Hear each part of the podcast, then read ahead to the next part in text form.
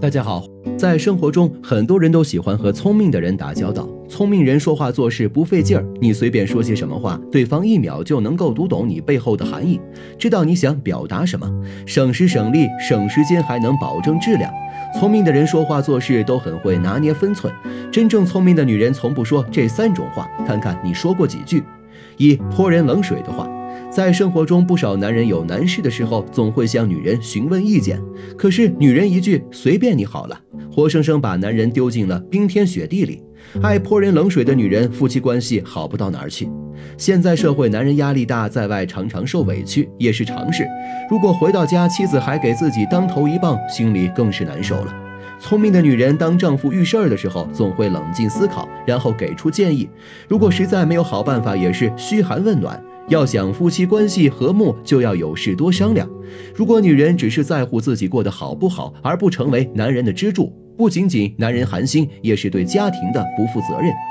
二尖酸刻薄的话，生活中总是会遇到各种各样、形形色色的人，这些人有的很好相处，让我们感觉如沐春风一般的亲切温暖；但是有的人呢，就是非常的尖酸刻薄，无论你说什么，他都会怼你一下。这种女人从不考虑别人的心情，口无遮拦，搬弄是非，令人极其反感。当你兴高采烈和她说事情的时候，她会毫不留情地泼你一盆冷水；你对她分享喜悦的时候，她会冒出几句话来挖苦你；你感觉很幸福的时候，她会挑毛病给你添堵。